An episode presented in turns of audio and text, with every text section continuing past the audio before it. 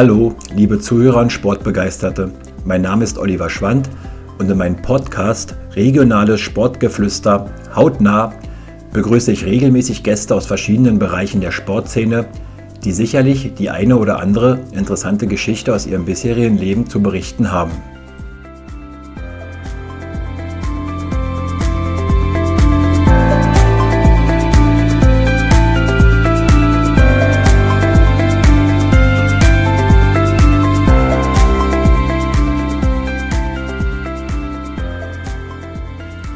Heute bin ich beim amtierenden WBU-Boxweltmeister Ronny Gabel im Backstübchen Zeuthen zu Gast.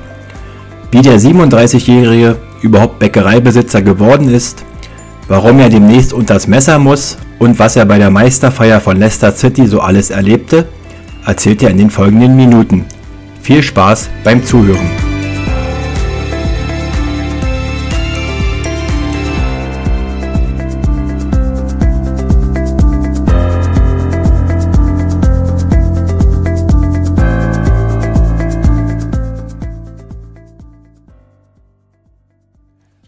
Ronny, schön, dass ich heute in deinem Backstübchen dein Gast sein darf und du Zeit für mich hast. Hi Olli. Gerade so kurz vor Weihnachten hast du sicherlich äh, nicht nur mit Brötchenbacken zu tun, du verkaufst wie in jedem Jahr Weihnachtsbäume neben deinem Backstübchen. Wie läuft das Geschäft? Ist es dieses Jahr ein bisschen äh, flauer oder, oder ist gut angelaufen?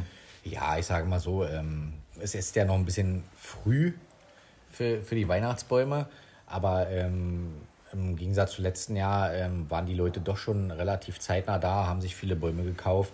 Und ich denke mal, es wird wie jedes Jahr ein gutes Geschäft. Neben dem Weihnachtsbaumverkauf bist du ja unheimlich für deine soziale Ader bekannt, dein soziales Engagement. Du hast aktuell mit Tom Sinkwitz, wer ist eigentlich Tom Sinkwitz? Möchtest du dir mal kurz vorstellen? Ja, Tom ist, äh, ist ein äh, guter Bekannter von mir. Dem gehört das ähm, Mokka-Tee in der Altstadt Köpenick. Ähm, dort wird wirklich äh, hochwertiger Tee verkauft. Und ja, Tom ist ein guter Junge, so wie wir alle. Freundlich, nett und auch immer für eine gute Sache zu haben. Ne? Du hast es gerade angesprochen, eine gute Sache. Ihr habt beide einen Früchtetee entworfen. Möchtest du den Zuhörern ein bisschen was über diesen Früchtetee erzählen? Ja, im Endeffekt habe ich ja den Tee nicht entworfen, sondern das hat ja der Tom gemacht. Tom hatte mich einfach mal angesprochen und hat gefragt, Ronny, wollen wir was machen? Für, äh, für Kinder, für Kinderhospiz. Und ähm, gerade bei solchen Sachen sage ich ja nicht nein, weil es ist einfach wichtig, dass man auch äh, andere Leute unterstützt oder andere Unternehmen, äh, Wohltät Wohltätigkeitszwecke oder sonst dergleichen. Weil wir sollten nicht nur an uns denken, auch an andere. Uns geht's gut. Wir haben alle ein Dach über dem Kopf, wir haben alle genug zu essen. Aber manchen geht es halt nicht so gut und deswegen haben wir gesagt, wir machen das. Wir machen einen Tee ähm, den Tom, wie gesagt, entworfen hat. Der soll ganz gut schmecken. Ich habe leider selber noch nicht gekostet, weil ich keinen mehr abkriege. Der Tee oh. ist relativ schnell ausverkauft gewesen. Das ist doch gut. Genau, und ähm, ich werde jetzt äh, mit der nächsten Lieferung mir mal eine Tüte wegnehmen und mal selber kosten. Man kann diesen Tee äh, für 3,50 hier in deinem äh, Backstübchen erwerben? Genau, wir haben, wir haben derzeit nicht wirklich Tee da, aber wir kriegen diese Woche nochmal einen neuen und dann sollte auch ausreichend da sein. Du bist ja nicht nur als äh, amtierender Boxweltmeister äh, den Zuhörern bekannt, du bist auch bekannt, weil du eine unheimliche soziale Ader hast. Wenn das heißt, Ronny, kannst du mal helfen? Ja, ich, ich erinnere bloß an diese ähm, Fußballgala für dieses äh, Kinderdorf äh, in Storkow, ja, genau. Ende Juli. Genau. Da wurdest du von Kevin Peblo gefragt, äh, Ronny, du hast doch Kontakte und mit Robert Huth und Carsten Stahl können wir doch eine tolle Aktion machen. Woher kommt es, wenn man dich äh, anspricht, Ronny, kannst du helfen, dass du da nur selten Nein sagen kannst? Ja, das also ist wirklich ein großes Problem, Nein zu sagen bei mir. Ich habe einfach ein großes Herz und äh, für mich ist es wichtig, dass man nicht nur an sich denkt. Ne? Wir müssen auch einfach mal an die Menschen denken, denen es nicht so gut geht. Und es, es gibt einfach genug davon. Und ich bin ganz ehrlich, ich gebe auch mein letztes Hemd, wenn es sein muss. Das glaube ich dir. Du sprichst gerade an das letzte Hemd. Äh, mit deinen, wir hatten im Sommer eine große Flutkatastrophe in Süddeutschland. Selbst äh, hattest äh, Freunde, die davon in Ahrweiler betroffen waren. Mit deinem Engagement hast du es geschafft, Ende Oktober im Eventcenter Königs Wusterhausen eine Boxgala der Extraklasse auf die Beine zu stellen für die Familie Wächter aus Ahrweiler. Wie geht es der Familie Wächter? Konnte die mit den, mit den Spenden sich schon was kaufen, dass es ihr ein bisschen besser geht in der aktuellen schweren Zeit? Ähm, also wir haben einen relativ guten Draht äh, zu der Familie Wächter. Und natürlich äh, konnten sie das Geld gut gebrauchen. Also soweit ich äh, informiert bin, haben sich eine neue Heizungsanlage von äh, äh, gekauft und noch zwei, drei andere Sachen. Sie sind jetzt auch ähm, in einer Etage schon wieder beim Einrichten. Also sozusagen die obere Etage kann wohl wieder bewohnt werden. Mhm. Äh, was natürlich nicht heißt, dass es gleich passieren wird. Aber ähm, äh, ich denke mal, von unseren Spenden, die wir da auf der Boxskala ähm, eingesammelt haben, ist es schon mal möglich, ein bisschen was draus zu machen. Also ich sage mal, eine Heizungsanlage ist jetzt nicht gerade billig. Da wurde wirklich komplett, ja, also da war gar nichts mehr. Mhm. So eine neue Heizungsanlage kostet halt Geld. Und ähm, ich denke mal, wenn es dafür genommen wird, ist es schon mal eine gute Sache. Ne? Du meintest äh, vor dieser Benefizbox-Skala, dass die Familie Wächter vom Staat noch nicht so viel Geld bekommen hat. Wie sieht es jetzt aus? Gab es vom Staat ein bisschen Zuschuss? Also da bin ich ganz ehrlich, habe ich jetzt nicht nochmal nachgefragt, mhm. ähm, weil ich selber gerade derzeit ein bisschen viel zu tun habe. Aber ähm, mein letzter Kenntnisstand ist der, dass sie halt wirklich nur diese 1500 Euro pro Kopf bekommen haben. Ähm, ich habe, glaube ich, gestern oder vorgestern in, äh, in, einer Zeitung gelesen, dass das wohl noch dauern wird. Oh. Ja, ähm, mit, den, mit den Hilfen, weil viele Anträge halt wahrscheinlich zurückgeschickt werden müssen, weil irgendwas fehlt oder sonst dergleichen. Wir kennen das ja hier in Deutschland mit der Bürokratie. Ist ja alles ein bisschen schwieriger als woanders. Und ähm, ja, ich glaube, dass da noch nicht viel passiert ist. Das ist natürlich schade zu hören, weil der Staat hat ja viel versprochen, große Hilfen versprochen, aber im Endeffekt ist noch nicht das geflossen, was angekündigt wurde. Ja, nicht nur der Staat. Wir dürfen ja nicht vergessen, dass äh, äh sämtliche Fernsehsender äh, äh, Spendenaufrufe gestartet haben und äh, die Frage, die ich mir immer wieder da stelle, wo geht denn das Geld hin? Mhm. Wo geht das Geld hin, was dort eingesammelt wird? Das ist die Frage, die ich mir stelle. Klar, kann ich mir denken, wo es hingeht. Erstmal in die Fernsehsender, um alle Kosten zu be begleichen oder sonst dergleichen. Aber warum geht denn das Geld nicht einfach eins zu eins an die Leute, die es wirklich in dem Moment brauchen? Da sollte es ja eigentlich auch ankommen. Deswegen macht man Spenden. Genau. Also genau. Spendenaufruf oder sonst dergleichen. Also wenn ich sowas mache, dann weiß ich ganz genau, ich muss zu 100% das spenden, was ich einnehme, ist ja ganz klar. Und das habe ich in Königs Wusterhausen äh, genauso gemacht. Du sprichst die 100% an, du bist ein Typ, wenn er was macht, gibt er immer 100%. Ich blicke nochmal zurück auf die Benefizbox-Skala. 200 Gäste, Essen, Trinken vom Feinsten, tolle Boxkämpfe, erstklassige Boxer und mit Ramona Kühne, auch eine mehrfache Weltmeisterin aus Rangsdorf im Ring die äh, nach dem Event gesagt hat, es war ihr vorletzter Kampf. Sie möchte nächstes Jahr in Dessau ihre Karriere beenden. Du selbst hattest mit Achilles Sabo aus Budapest, den Ungarn, richtig knallharten Gegner. Es ging über die vollen acht Runden. Ich dachte, ich denke, du musstest so echt Gas geben, um den letzten Kampf in diesem Jahr zu gewinnen. Ja, natürlich. Also Gas geben muss ich auf jeden Fall. Aber wir wussten ja, dass es kein leichter Gegner ist. Also wir dürfen auch nicht vergessen, der Gegner kam aus einer andre, ganz anderen Gewichtsklasse, also drei Gewichtsklassen über mir. Mhm. Das wussten wir natürlich, er war ein Rechtsausleger, also nochmal unbequem. Aber nichtsdestotrotz, ähm, ich glaube, wir haben den Kampf angenommen und mussten kämpfen. Natürlich war das alles eine Doppelbelastung für mich, dürfen wir auch nicht vergessen. Ich glaube, ich bin um 21 Uhr da immer noch rumgerannt und habe mich gekümmert, dass den Leuten es gut geht. Mhm. Und das ist halt auch das Wichtige. Ich bin einfach der Meinung, wenn wir sowas machen, müssen die Leute auch im Nachhinein drüber reden. Die Leute müssen sagen, Mann, Ronny, das, was du da auf die Beine gestellt hast, war schön. Und es gab bis jetzt noch keinen, der gesagt hat, dass es nicht gut war. Das bis jetzt gab es nur positives Feedback und ähm, ich glaube, das wird auch so bleiben. Das war auch, äh, glaube ich, die Intention, die du mit diesem Benefizbox-Skala auch erreichen wolltest. Dass alle nach Hause gehen abends und sagen, Mann, das war ein richtig toller Abend, den haben wir richtig genossen. Genau, das habe ich ja schon im Vorfeld gesagt. Also im Vorfeld war für mich wichtig, ich habe das ja, also ich habe zwei äh, Damen bei gehabt. Ähm, einmal die ähm, Sophie Wächter und äh, die äh, Christiane Dietze, denen ich ja schon im Vorfeld gesagt habe, dass wir erreichen müssen, dass wenn die Leute in die Halle kommen, dass sie schon sagen, oh. So ein Wow-Effekt. Ja, genau. Oh, was ist hier los? Äh, das ist ja nicht das normale Boxen, sondern das ist das Boxen, äh, ich sag mal, der Extraklasse. Also wir haben, wir haben ja wirklich Vollgas gegeben. Also wir haben die Tische dekoriert, es gab äh, Champagner, es gab gute Getränke, es gab Essen, es gab, es gab einfach alles. Es gab eine gute Show, alle Kämpfe gingen über die Runden, mhm. was ja normalerweise beim Boxen sehr, sehr selten passiert. Wir hatten zwei K1-Kämpfe oder ein K1-Kampf, ich weiß nicht mehr genau. Ähm, also ich denke mal, im Großen und Ganzen war das ein super Abend. Und für alle. Für die Familie Wächter natürlich hauptsächlich, ähm, denen ja der Abend auch gewidmet wurde. Ne? Dein super Abend in diesem zu Ende gehenden Jahr war der 26. Juni in Dessau im Paul greifst du, oder in der Anhalt Arena heißt es jetzt, äh, das Stadion dort vor Ort.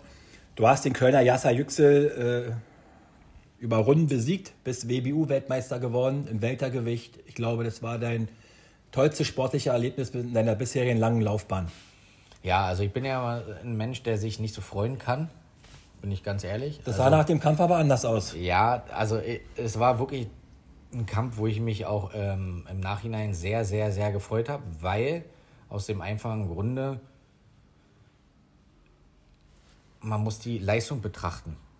Also selbst Yasa hat super äh, Leistung erbracht. Aber ich glaube, ich habe auch eine gute Leistung erbracht und deswegen war die Freude umso größer, weil es gab so viele Kämpfe im Vorfeld, äh, auch in meiner Karriere, wo ich sage mal in der ersten, zweiten Runde gewonnen habe durch K.O., bin dann deutscher Meister geworden. Ja, ist alles schön und gut, aber ich konnte ja meine Leistung gar nicht bringen. Weil äh, für die ersten zwei Runden reicht es einfach nicht. Man muss ja auch irgendwie kämpfen. Und das ist halt das, was ich an dem Tag gemacht habe und deswegen auch verdient gewonnen habe, ist meine Meinung. Das Jahr, wie ich schon sagte, neigt sich dem Ende zu. Wie sieht dein Fazit des Sportjahres 2021 trotz Corona aus deiner Sicht aus? Weil du sagst, du willst im Jahr drei, vier Kämpfe bestreiten. In diesem Jahr waren es nur zwei. Eigentlich zu wenig für einen äh, Profisportler. Ja, man sagt in der Regel, dass man äh, drei Kämpfe macht im Jahr. Äh, äh, drei natürlich drei Meisterschaftskämpfe. Das haben wir natürlich dieses Jahr nicht geschafft äh, durch Corona. Ähm, nichtsdestotrotz haben wir ein erfolgreiches Jahr. Wir haben alle Kämpfe eine gute Leistung gebracht. Also wir hatten jetzt auch keinen äh, Gegner dabei, der irgendwie in der ersten Runde oder in der zweiten Runde K.O. gegangen ist, wofür man dann halt auch monatelang trainiert, was dann halt auch scheiße ist, bin ich ganz ehrlich. Ähm, und ich sage mal, im Großen und Ganzen für so ein Corona-Jahr war es ein sehr, sehr gutes Jahr. Du hast nach dem Kampf äh, gegen Yasser Yüksel mit Knieschmerzen, Knieproblemen zu kämpfen gehabt. gehabt. Äh, wie geht's deinem Knie jetzt? Ja, äh, da kriege ich ja mal ein bisschen Druck von außerhalb äh, wegen meinem Knie von gewissen Leuten. Die da wären? Sage ich jetzt nicht. Okay. Ähm, ich habe am 15.12. Termin zur Vorbesprechung, ähm, wie es weitergeht. Wann wird die Operation sein? Wird für mich natürlich äh, super, wenn es dieses Jahr noch passiert, damit ich im nächsten Jahr gleich halt wieder starten kann. Und ja, das Knie ist noch dran. Wir hoffen, das bleibt auch so und dass es auch nicht, nicht großartig weiter kaputt gegangen ist, als es schon vorher war. Und wir sind guter Dinge halt für das nächste Jahr. Ne? Was muss operiert werden und wo? Also ich habe, äh, es gibt unter dem unter der Kniescheibe ein Band. Ich weiß jetzt nicht genau, wie das heißt. Wir reden über, über das linke Knie. Über das linke Knie genau. Ähm, ja, das ist halt gerissen. Es ist jetzt nicht so, dass es 100% notwendig wäre, aber ich habe natürlich Schmerzen. Ich komme nicht in die Hocke. Ich sag mal, ich kann den Hund nicht streicheln. Ich kann das nicht, ich kann das nicht. Und äh, von daher wäre es schon gut, wenn es gemacht wird, weil ich halt wirklich Schmerzen habe die Vorbereitung ist schon so anstrengend mhm. genug, aber wenn ich dann halt die, die langen Läufe mache, dann merkt man es halt. Ne? Du hast ja auch gegen äh, diesen Benefizboxkampf hast du ja unter Schmerzen bestritten. Ja klar, die ganze Vorbereitung. Aber nicht nur die Vorbereitung, sondern die Vorbereitung bei Yasa ja auch schon. Mhm. Wir dürfen ja nicht vergessen, das Ganze ist ja in der ersten Vorbereitung bei Yüksel passiert. Der ja. Kampf sollte ja eigentlich im letzten Jahr schon stattfinden, im, ich glaube im November. 28. November oder so. Ähm, und da habe ich mich verletzt. Okay. Genau. Da ist ja dieser äh, WBO-Titel, Weltmeistertitel noch für höher anzurechnen. Weil du den ja unter Schmerzen und unter einer Verletzung errungen hast. Ja, aber, aber ganz ehrlich, also wir, äh, wir sind ja, ich sage mal, keine Weicheier. Ich möchte jetzt nicht sagen, dass ich deswegen hätte vielleicht besser geboxt oder sonst dergleichen. Ähm, entweder wir boxen mit Schmerzen oder wir lassen es bleiben. Fertig. Kommt dir da deine Ausbildung in Thailand äh, als Thai-Boxer zugute, dass du mit dem Knie äh, besser umgehen kannst als vielleicht ein anderer Sportler, der Knieprobleme erstmal eine lange Pause machen muss? Mhm. Weil ich weiß, dass du auch in Thailand trainiert hast. Ja, genau, genau. Ich habe in Thailand trainiert, ähm, auch im, nicht im letzten Jahr, sondern im vorletzten Jahr. Da habe ich mich auch angefangen vorzubereiten. Das wird eventuell im nächsten Jahr genauso sein. Also ich werde wahrscheinlich nach Thailand fliegen, mich da schon mal vorbereiten für den nächsten Kampf, also für den, für den Rückkampf dann. Der ist wann geplant? Am 25.06.22, auch wieder am Paul-Greif-zu-Stadion in Dessau. Und, ähm, aber das hat jetzt nichts damit zu tun, äh, ob das Knie jetzt durchs Thai-Boxen anders ist oder sonst dergleichen. Also, ist ja eine ganz andere Sportart. Stehst anders, du machst was anderes und so weiter. Aber du scheinst diese Sportart zu lieben, sonst wirst du ja Thailand fliegen. Naja, ähm, im Endeffekt will ich mich ja nur da fit machen. Mhm. Also das heißt nicht, dass ich Thai-Boxen mache. Thai-Boxen mache ich nicht. Ich werde mein boxspezifisches Training schon machen. Aber es ist halt, die Umstände sind halt anders. Und warum Thailand? Hm, na, erstmal das Klima, super. Du hast natürlich ähm, weitaus mehr Luftfeuchtigkeit. Demzufolge schwitzt du mehr aus, du nimmst schneller ab, du hast die Ernährung, die anders ist und und und. Also es gibt so viele Sachen, die dem zugutekommen, dort zu trainieren. Weil jetzt im Januar, Februar in Deutschland zu trainieren, laufen zu gehen, ist jetzt nicht unbedingt so schön, weil der relativ kalt ist. Sagte der Name Enrico Kniesch was? Na klar, war mein erster Gegner. Und zwar dein erster Gegner. Du hast äh, bis jetzt 36 Profikämpfe auf der Tour. Davon hast du 29 Siege, sechs ähm, Mal verloren und ein Remis. Und deine erste Niederlage war gegen Enrico Kniesch am 18.08.2007. Kann, Im alten Funkwerk Köpenick, gleich um die Ecke. Kannst du dich an Enricos Kampf oder an den Kampf gegen Enrico noch erinnern? Natürlich. Ich kann, kann ganz genau sagen, wie es war. Also wir waren, wir haben damals, oder ich habe damals noch Thai-Boxen gemacht. Mhm. Und da kam der, äh, ich weiß nicht, Promoter oder Manager von dem Enrico Kniesch an und sagte, Mensch, die haben keinen Gegner, ob ich nicht mal Boxkampf machen will. Du bist äh, seit 2000 Boxer. 2007. 2007. 2007 habe ich meinen ersten Boxkampf gemacht. Vorher habe ich ja Thai-Boxen gemacht, ähm, über Jahre, keine Ahnung wie lange, auf jeden Fall mehrere Jahre. Habe ja auch Kämpfe bestritten und so weiter. Und ja, die kamen dann zu mir und sagen, Mensch, Ronny, willst du nicht boxen? Ich sage, kann ja nicht boxen. Bin ich mal ehrlich. ähm, ich kann ja nicht boxen, aber gut, warum nicht? Scheiß drauf. Wäre sowieso nicht zu verlieren. Ähm, hab dann aber die ersten äh, äh beiden Runden dominiert. Der Kampf ging über wie viele Runden? Über vier Runden. Bei vier, hm? Genau, äh, habe die ersten beiden Runden dominiert und habe aber äh, vergessen, dass der Kampf ja vier Runden geht und nicht nur zwei. Ah, dann wolltest du schon nach Hause gehen nach den zwei Runden, hast schon gefeiert. Nee, ich war einfach tot. Ich war, ganz ehrlich, war klinisch so tot, dass ich die letzten beiden Runden ja, ich sag's mal so, richtig ins Maul bekommen habe. Also konditionell am Ende? Konditionell am Ende. Ich wusste ja nicht mehr, wo, mir, wo überhaupt irgendwas ist. Ähm, ja, war halt einfach tot, körperlich und ähm, ja. Hast du aus diesem Kampf Lehrgeld erstmal gezahlt? Genau, genau, genau, genau. Dann ging es weiter. Du bist ja in der Odyssee Arena Belfast gegen Billy Joe Sanders in den Ring gestiegen. Kannst du dich an diesen Kampf erinnern? Ich glaube, das war dein größtes Erlebnis äh, auf der Tour. Ja, das größte Erlebnis ist, ist klar. Ähm, das größte Erlebnis ist, äh, war schon, aber das, wir dürfen nicht vergessen, es war der dritte Kampf. Es war der dritte Kampf in meiner Karriere und ähm,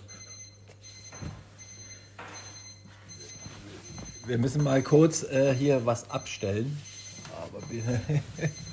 der dritte Kampf in deiner Karriere. Genau, der dritte Kampf in meiner Karriere und ähm, der dritte Kampf in meiner Karriere und das war natürlich ein, ein Erlebnis, sag ich mal. Also vor 20.000 zu boxen, live bei Sky Sport. Ähm, wir dürfen nicht vergessen, wir hatten ja gerade schon das Thema, mein erster Kampf direkt verloren. Hab richtig hinter, richtig hinter die Löffel gekriegt und dachte mir, den nächsten Kampf habe ich dann klar gewonnen, ist, ist, ist richtig, aber ähm, dann fliegst du nach England gegen Billy Joe Saunders, guckst mal schnell bei Google rein und denkst dir, oh Scheiße, was hast du da eigentlich gemacht? Äh, Olympia, Olympiasieger, Olympiateilnehmer und und und. Also ähm, ich sage mal, in England Nonplusultra, was derzeit gab. Ja, und ich habe es einfach gemacht. Habe gesagt, okay, scheiß mir nicht ein. Um es ehrlich zu sagen, habe gesagt, ich fliege trotzdem runter und versuche da irgendwie, ja, mein Bestes zu geben. Konntest du gegen Saunas äh, gut mithalten oder? Also ich sag mal, die ersten, die ersten Runden waren, ich habe es halt mir natürlich nochmal angeschaut, die ersten Runden waren ja nicht so schlecht. Äh, natürlich, dann bin ich äh, gnadenlos eingegangen. Ist natürlich ganz klar. Also er ist einfach ein super Boxer. Wir dürfen nicht vergessen, er hat jetzt gegen Canelo geboxt, Canelo Alvarez. Äh, Nonplus Ultra äh, auf der Welt, mhm. eins gegen zwei, sag ich mal. Und hat einen super Kampf geliefert. Ähm, und man sieht daran natürlich, dass da ist Weltspitze. Also das ist was ganz anderes. Ein ganz anderes Niveau. Aber es war mal ein tolles Erlebnis gegen so einen Weltklasse-Boxer mal vor 20.000, hast du gesagt. Also ja. ich glaube, es war die englische Wand. Ich glaube, also viele Freunde war, hattest du da nicht also als war, Deutscher. Es war auf jeden Fall so, dass ich ähm, genau gar keine Freunde hatte. Du hast also gegen 20.000 und einen ja, ich war der gekämpft. Einzige, der, der, irgendwie die deutsche Flagge hochgehalten hat. Äh, der Rest äh, wollte mich wahrscheinlich killen. Ähm, aber das war mir, war mir egal. Ähm, Im Nachhinein ähm, haben wir ein Bierchen zusammen getrunken und alles war schön. Wir sind ins Hotel gefahren, haben uns danach unterhalten. Wir haben bis heute noch Kontakt. Ähm, wir schreiben ab und zu und ist ein cooler Typ mhm. und kann man nicht anders sagen. Also man darf ja auch nicht vergessen, man ist im Ring Gegner, danach trinkt man Bier und ist dann wieder freundschaftlich verbunden. Hat er dir denn zu deinem äh, WM-Titel gegen Yasser Yüksel gratuliert? Nee, wahrscheinlich nicht. Äh, also hat er nicht, das weiß ich. Aber es ist auch nicht schlimm, dass er es nicht gemacht hat. Aus dem einfachen Grunde, er hat wahrscheinlich andere Sachen zu tun, als äh, mir zu gratulieren. Und ich sag mal, so dicke sind wir jetzt nicht, dass mein Freund ist oder so. Also wir schreiben schon ab mhm. und an und wünschen uns viel Glück oder so und das war's. Also wenn er jetzt nochmal kämpfen wollen würde, ist gar kein Thema, mache ich. Also du hoffst da auf, auf Billy Joe auf, Saunders, wir können nochmal kämpfen. Falls er das jetzt hören sollte, dann ich glaube, kann, können wir auch einen KW starten lassen, den Kampf denn. Nein, ich glaube nicht. Dann gehen wir in die Wohlheide. Äh, da, ja, in die Park- oder Kinderbühne, Wuhleide oder wie auch immer. Also da können wir schon ein Stadion nehmen. Wir würden eine Location finden, denke ich. Ähm, deinen richtig ersten großen Titel hast du 2014 in Eisenhüttenstadt gewonnen. Kannst hm. du dich erinnern, welcher das war? Ja, das war ein IBF-Titel ähm, gegen einen Ungar. Ähm, Ciola Weider. Ja, genau, Name. genau, genau, der war es. Ähm, ähm, zu dem Zeitpunkt war er auf einem aufsteigenden Ast. Der ähm, Ungar. Wir haben ähm, den Kampf eigentlich, ähm, ja, wie soll ich sagen, als äh, sehr, sehr schwierig empfunden. Ähm, haben uns aber trotzdem darauf eingelassen und ich glaube, das war auch ganz gut, weil ich glaube, in der sechsten Runde war vorbei. Wenn ich mich jetzt nicht recht erinnere, ich glaube, sechste Runde war TKO. Und ähm, haben wir eigentlich auch nicht mit gerechnet, ganz ehrlich. Also wir dachten, dass der Kampf über die Runden gehen wird. Aber ich war irgendwie so gut drauf, dass es halt nur sechs gedauert hat. Ja, aber es ist ein schöner Erfolg, ich meine. Also da, ja, da war, das war wirklich eine, eine, eine Riesensache. Aber jetzt kommen wir wieder dazu, nicht vergleichbar mit dem letzten Titelkampf gegen äh, Yasa Yüksel. Yasa Yüksel. Weil es waren nur sechs Runden. Ja. Und die sechs Runden waren jetzt nicht annähernd so wie die gegen Yüksel. Also gegen Yüksel, die waren intensiver. Ihr habt euch eine wahre Ringschlacht geliefert. Ja, genau. Was auch gut so ist. Ne? Und da war es halt so, er war in der sechsten Runde äh, K.O. Ja, okay. Wer, wer ist für dich der größte Boxer aller Zeiten? Wer ist dein Vorbild äh, unter den tausenden Boxern auf der Welt? Also ich bin immer noch der Meinung, dass äh, Floyd Mayweather einfach der Beste ist, den es gibt. Du persönlich bist ja in der Berliner Szene auch sehr beheimatet. Äh, hast du persönlich äh, Rocky Gianni mal Rocky kennengelernt? Ja, na klar. Was war Rocky für ein Typ für dich als Boxer, als Mensch? Ganz ehrlich? Ja, wir, wir reden ja ehrlich. Ja, ganz ehrlich, er war einfach ein ehrlicher Mensch.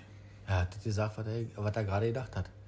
Und dafür haben ihn natürlich viele äh, verachtet. Ne? Also äh, bin einfach der Meinung, lieber bin ich ehrlich, als rumzueiern. Und ganz ehrlich, ich muss es leider so sagen, es gibt so viele die sich hinstellen und irgendwas moderieren oder sonst dergleichen, ich will jetzt keine Namen nennen, aber die irgendwie in meinen Augen falschen Kampf sehen. Und Graziano war derjenige, der gesagt hat, auch wenn es ein Deutscher war, Mann, der hat verloren, ganz klar. Es ist so, Mann, man verliert und mal gewinnt man. Das ist ja ganz normal. Rocky war ja auch derjenige, der äh, Maske eigentlich im ersten Kampf richtig besiegt hatte. Das war ja auch so ein Skandalurteil, äh, wenn man im Nachhinein nochmal zurückblickt. Wie hast du diesen Kampf damals gesehen? Ja, natürlich hat er gewonnen. Aber Henry Maske war halt derjenige, der, äh, ich sag mal, den das Publikum sehen wollte. Und Graziano hatte zwar auch seine Fans, aber ein Fernsehsender wollte ihn nicht. Ganz einfach, weil er einfach so ist, wie er ist. Er ist ehrlich und er macht seinen Mund auf. Und wenn er sagt, dass es scheiße ist, dann meint er auch, dass es scheiße ist. Und er sagt es so, wie es ist Ja. und nicht anders. Er nimmt kein Blatt vom Mund. Und so war er schon immer, so habe ich ihn kennengelernt. Und für mich, ja, guter Mensch. Aber rückblickend, äh, toller Boxer gewesen, hatte die Schnauze halt, wie er so war. War ja Berliner Junge, ja. Genau. War ein Berliner, hat die Schnauze, äh, ich sag mal, am rechten Fleck gehabt, hat gesagt, was er wollte und das war's.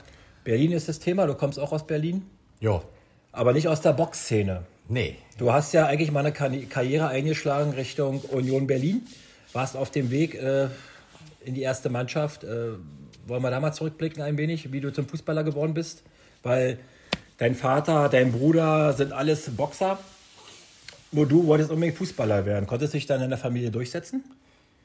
Naja, also im Endeffekt war es ja so, dass wo wir ähm, klein waren, also mein Bruder und ich, äh, haben wir beide noch Fußball gespielt. Dennis, dein Bruder Dennis, Dennis, genau. und dein Vater Henrik, auch ein Genau. unheimlicher harter Boxer mit einer. Genau, mein Onkel halt auch, Polo.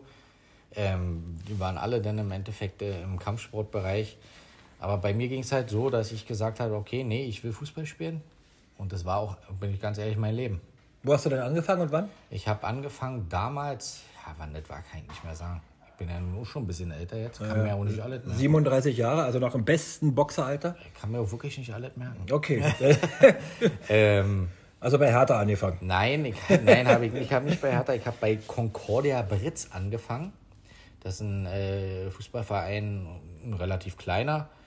Ähm, aber wir sind da halt groß geworden in Neukölln und der war halt nicht so weit zu laufen für uns.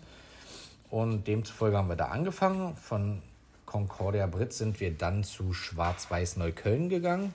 Also alles mit meinem Bruder noch zusammen. Mit Dennis. Genau, mit Dennis. Ähm, und er hat dann aufgehört und ich habe weitergespielt. Und ja, und hat dann halt ein Angebot von Union bekommen, dass ich halt zu denen wechseln könnte, wenn ich wollen würde. Und das habe ich halt auch gemacht. Aber vorher kam es doch noch zum Duell gegen 1. FC Union, gegen einen Spieler, der damals die rote Karte Natürlich. bekommen hat, der heute Ja, dein der- allerbester Freund ist. Gegen wen war das und was war passiert? Robert Huth, der äh, meckert ja immer rum, dass ich ihn nicht mehr vorlegen kann. Also ich würde gerne mal von der Fußballwoche nochmal äh, von vor 20 Jahren die Partie nochmal äh, aufrollen wollen. Äh, Mach du jetzt er- mal den Moderator der Partie von damals. Ja, genau. Nein, also äh, klar, wir haben, das war damals, äh, wir haben in der höchsten Berliner Liga gespielt. Und Robert war damals bei Union, ich war bei äh, Schwarz-Weiß Neukölln, hießen die damals. Und wir haben bei uns zu Hause äh, unentschieden gespielt, 2-2, und bei denen haben wir 2-0 gewonnen. Und Robert hat einfach eine rote bekommen. Weil er dich umgehauen hat. Nein, nicht Micho, aber er hat einfach irgendwie, Robert war immer so ein bisschen brachial. So wie er jetzt immer noch ist, er war brachial. Er hat immer ein bisschen gerne mal gefault, ne, Robert? ähm, und ja, und er glaubt mir das einfach nicht, dass wir 2-0 gewonnen haben, er eine rote bekommen hat und äh, ich auch noch ein Tor gemacht habe. Aber wie gesagt, an die Fußballwoche, wenn Sie das mal irgendwie hören, dass man das vielleicht mal aufrollen kann, weil die haben es auf jeden Fall. Da stand es auch drinnen. So, dann kam dein Wechsel zum 1. FC Union Berlin und dann hast du mit Robert Huth, deinem besten Freund, in einer Mannschaft gespielt. Wurde denn Ja, diese Partie noch ausgewertet? Oder wie ging es denn Wir, weiter? wir werten die Partie immer noch aus. Ach, immer noch. Ja, wir werten das äh, täglich aus, wenn wir uns sehen. Es ist wirklich so, also es ist kein Spaß. Er sagt immer, nee, das war nicht so. Ich sage, doch, das war so. Aber ist ja auch nicht so schlimm, das ist ja 100 Jahre her. Robert hat ja einen äh, äh, äh, super äh, Weg eingeschlagen. Er ist dann ähm, in der C-Jugend, glaube ich, war das damals zu Chelsea gegangen. Ich glaube, A-Union ist er gewechselt. Nein, auf gar keinen Fall. Früher. Er ist früher gewechselt, definitiv, ich weiß das. Ich glaube, er war 16 zu dem Zeitpunkt. B- oder, B- oder C-Jugend, ich weiß es nicht mehr Ja, ganz 16, genau. 16 bis 18 Jahre spielst du eigentlich schon A. Wirklich, ja? Ja. Aber das war, C, das war spiel, C spielst du 12 bis 14, dann kommt B 14 bis 16 und dann kommt die A 16 bis 18. Also ich sage, dass, es, dass er nach der C-Jugend äh, nach zu Chelsea gegangen ist. Okay. Aber gut, das äh, ist spielt auch keine Rolle. Das ist ja jetzt auch nicht wichtig, denke ich. genau, er ist, äh, er ist zu Chelsea gegangen, ähm, hat da seinen Weg gemacht. Ich glaube, er war zehn Jahre bei Chelsea. Bis zwei, na, seine Karriere hat er bei, bei Leicester 2018. Aber er war Genau. dann noch bei Stoke. Le- Er war bei. Middlesbrough, er war bei Stoke und dann ist er zu Leicester gegangen, genau. Und ja, das ist natürlich was ganz anderes. Also das kannst du ja mit, äh, ähm, ich sag mal, mit dem deutschen Fußball gar nicht vergleichen, den englischen Fußball, weil das ist natürlich nochmal eine ganz andere Liga. Ähm, und er hat einfach seinen Weg äh, gemacht da und äh, man muss auch Respekt äh, zollen, dass er das überhaupt so durchgestanden hat, weil wir dürfen nicht vergessen, er war alleine. Er war alleine in England. Familie war hier. Ne? Und das darfst du nicht vergessen. Er hat sein Ding durchgezogen, hat jetzt eine Familie. Wir haben super Draht zueinander. Und alles ist schön. Die Freundschaft ist ja, wir wir nochmal zur Union zurückkommen. Du warst dann bei Union, musstest Genau. aber nach einer schweren Verletzung. Wo war das? Bei den A-Union? Ähm, ja, A-Jugend. Genau, A-Jugend. Was ist da genau zur- passiert? Zur Männer, ja, da habe ich mir damals ähm, die Kniescheibe gebrochen Hm? und die Bänder gerissen. Und das äh, war natürlich, ich sag mal, mein Untergang, weil das Leistungspensum natürlich bei Union relativ hoch ist oder mm, zu damaligen Zeiten schon hoch war. Hm? Ähm, ja, habe ich den Anschluss nicht mehr geschafft. Und Union hat dann mit mir geredet und hat gesagt, dass ich halt in die Oberligamannschaft soll, zu Köpenicker SC für ein, zwei Jahre, um mich dann wieder einzuspielen und sonst dergleichen. Aber ganz ehrlich, darauf hatte ich keinen Bock. Dann hast du dich entschieden, jetzt werde ich Boxer. Genau, dann habe ich mit Herrn äh, Platzek, hat immer zu mir gesagt, Mann, Ronny, geh doch zu dem Boxen und mach doch hier und mach doch da, du bist doch so ein Typ. Und ähm, habe das dann auch gemacht. Ja, und äh, äh, seitdem bin ich auch beim Boxen. Oder beim, also damals, zu damaligen Zeitpunkt bin ich ja nicht zum Boxen, sondern zum Thai-Boxen. Weil alle haben Thai-Boxen gemacht. Wir waren äh, ständig drüben in Thailand, dann waren wir wieder hier, dann waren wir wieder drüben, haben dort trainiert und ich glaube, war, es war auch eine super Zeit. Also die Zeit möchte man auch nicht missen, sage ich mal so. Es war eine schöne Zeit, Fußballzeit war schön, äh, die Thai-Box-Zeit war schön, die Boxzeit jetzt ist noch schöner, weil die halt auch erfolgreich ist. Und wenn man erfolgreich ist, ist es immer schön. Obwohl du so wenig, ich komme jetzt nochmal zu Robert Huth zurück, obwohl Mhm. du so wenig Kontakt äh, in der Mannschaft äh, zu ihm hattest, ist die Freundschaft bis heute Bestand? Ja. Woran ähm, lag es, dass über die ganzen Jahre so eine enge Freundschaft sich entwickelt hat? Naja, Er war ja haben- in England. Gut, wir haben uns, äh, haben uns auch schon ähm, aus den Augen verloren, äh, zwischenzeitlich mal, was aber nicht heißt, dass man das nicht verfolgt hat oder sonst dergleichen. Das Gute war halt bei uns, ähm, wenn Robert hier war, haben wir uns gesehen. Und das war immer wichtig, dass wir mal einen Döner essen gehen in Köpenick. Also wenn Robert hier war, haben wir einen Döner gegessen, ja. Und ähm, ja, irgendwie, keine Ahnung, ähm, verläuft sich sehr vieles und wir sind einfach trotzdem dran geblieben. Ähm, und wir haben ab und zu mal geschrieben miteinander und so weiter und so fort. Und ähm, ist natürlich immer schwierig, gerade als äh, ähm, jemanden, der in der Premier League spielt oder sonst dergleichen, dass einfach viele wollen halt einfach irgendwas von ihm. Viele haben gesagt, Mann, Robert, gib mal Karten oder mach mal hier, mach mal da, kümmere dich mal ditte, mach mal ditte, du hast so ein gutes Leben. Aber ich habe nie irgendwas gefordert. Ich habe einfach trotzdem mal gefragt, wie die geht und ob alles in Ordnung ist. Und ja, ich denke, dass das halt der Schlüssel einfach dazu war, dass ich nie irgendwie was gefordert habe, sondern einfach nur ihn als Mensch betrachtet habe und nicht als Spieler bei Chelsea oder bei Middlesbrough oder bei Stoke oder bei Leicester. Und dann, ja, in der Zeit, wo er bei Leicester war, war es dann halt so gewesen, dass ich dann halt ähm, ab und zu rübergeflogen bin, halt zu den Spielen und alles. Also das war, ähm, ja, Robert hat gesagt, Mann, Ronny, komm her, wir spielen morgen gegen Sevilla, morgen ist äh, Champions League. Komm einfach her, äh, brauchst dich um nichts kümmern. Sei einfach da und dann ist gut. Robert ist ja mit Leicester 2015, 2016 das dritte Mal in England Meister geworden, zuvor zweimal mit Chelsea. Genau. Er hat dich zur Meisterfeier eingeladen. Was war das für ein Gefühl? Du warst mit Jamie Vardy äh, auf, die, auf den Titel angestoßen. Was ist Jamie für ein Typ gewesen? Ach naja, ähm, also die Fußballer sind ja alle irgendwie coole Typen, muss ich ganz ehrlich sagen. Also äh, ob es äh, Vardy war, ob es der Fuchs war, ob es der Schmeichel war. Ich meine, guck mal, wir waren dann halt ähm, essen und dann hast du die Leute halt gesehen, aber das sind halt auch nur normale Menschen, darfst du nicht vergessen. Es sind zwar klar irgendwie prominente Fußballer, sage ich mal, aber ähm, es sind trotzdem Menschen, die halt auch einfach nur sein wollen, wie sie sind. Ne? Und wenn da einer mal was trinkt, dann ist es so. Aber viele verurteilen das halt. Nein, die wollen ja auch nur ihr Leben leben. Ne? Also wenn ich, wenn ich überlege, wo ich mit Robert in, äh, in die Stadt gefahren bin, äh, schon am Auto haben sie erkannt, dass Robert ist und haben sich alle gefreut. Und ihr grüßt und ihr macht und ihr getan.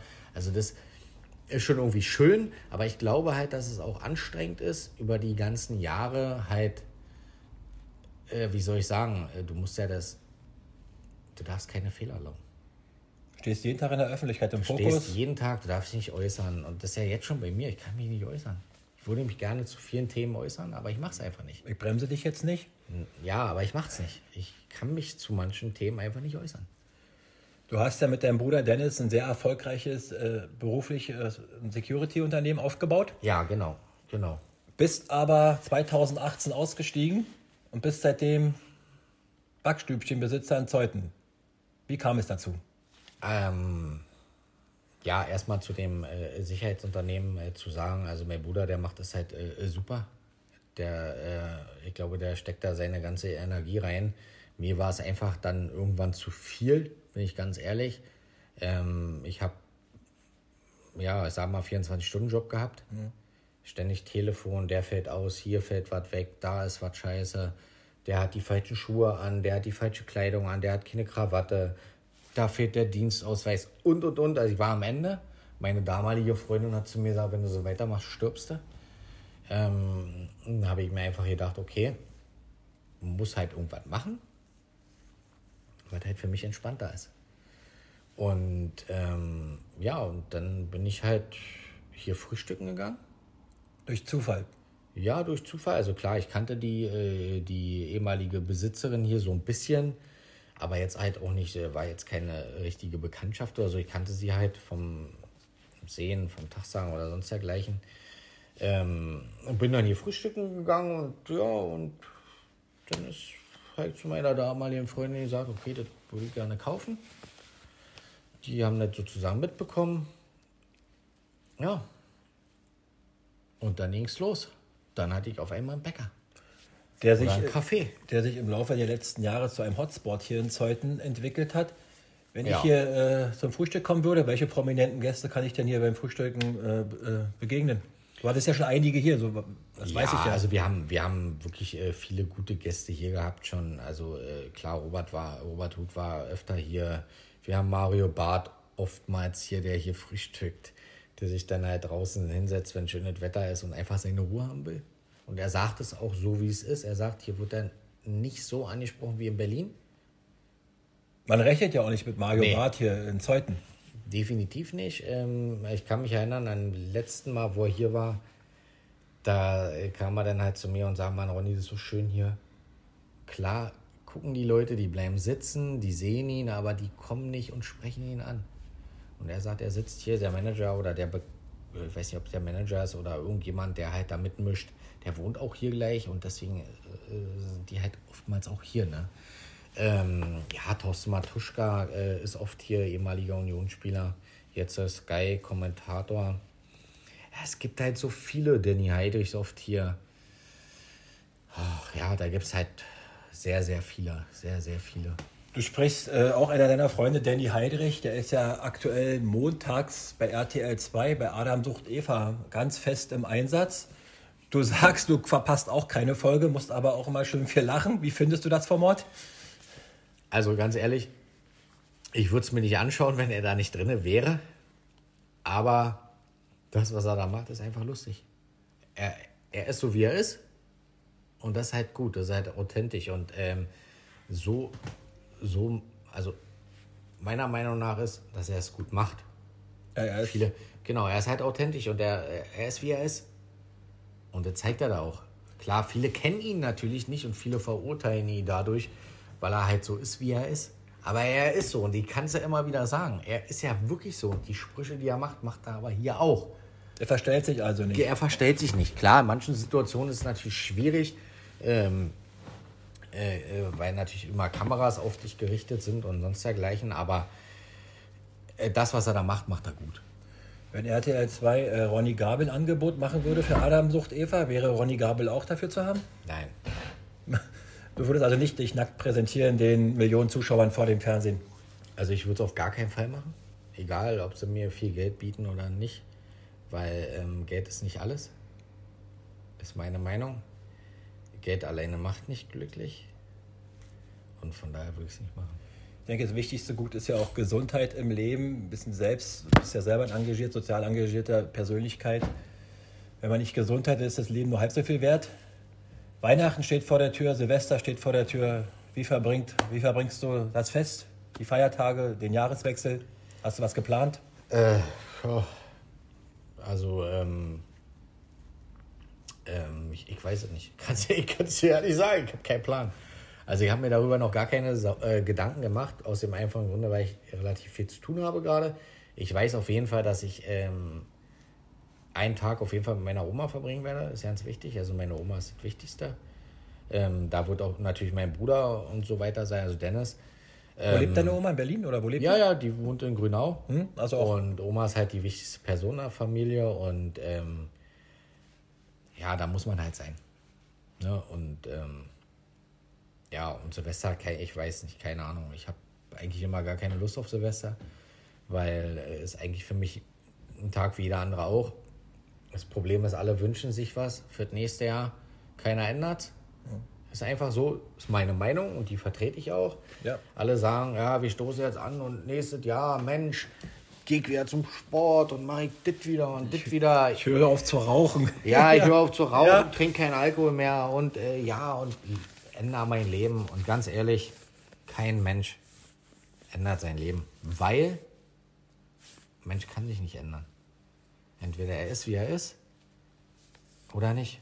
Klar gibt es immer äh, äh, Bereiche, die man ändern kann, wenn man es möchte. Na?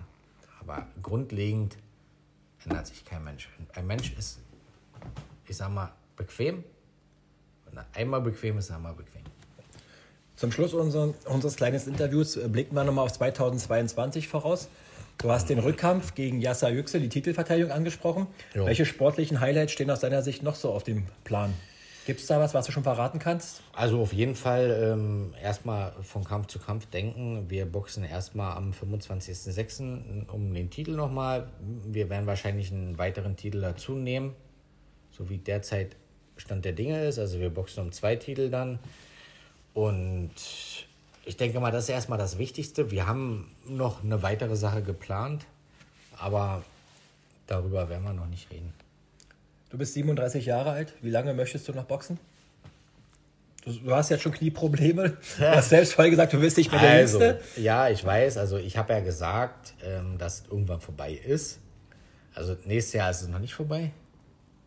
Wir haben nächstes Jahr zwei Kämpfe geplant. Und danach werden wir sehen.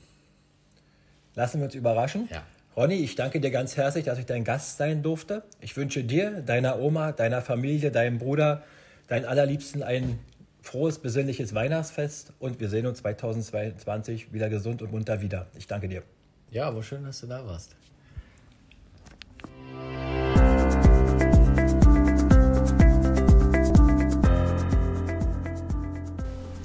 Hat euch dieser Podcast gefallen?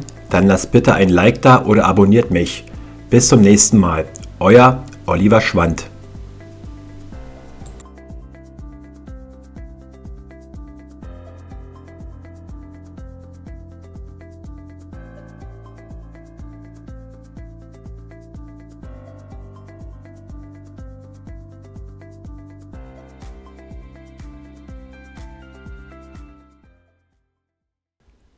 Heute bin ich beim amtierenden WBU-Boxweltmeister Ronny Gabel im Backstübchen Zeuthen zu Gast. Wie der 37-Jährige überhaupt Bäckereibesitzer geworden ist, warum er demnächst unters Messer muss und was er bei der Meisterfeier von Leicester City so alles erlebte, erzählt er in den folgenden Minuten. Viel Spaß beim Zuhören.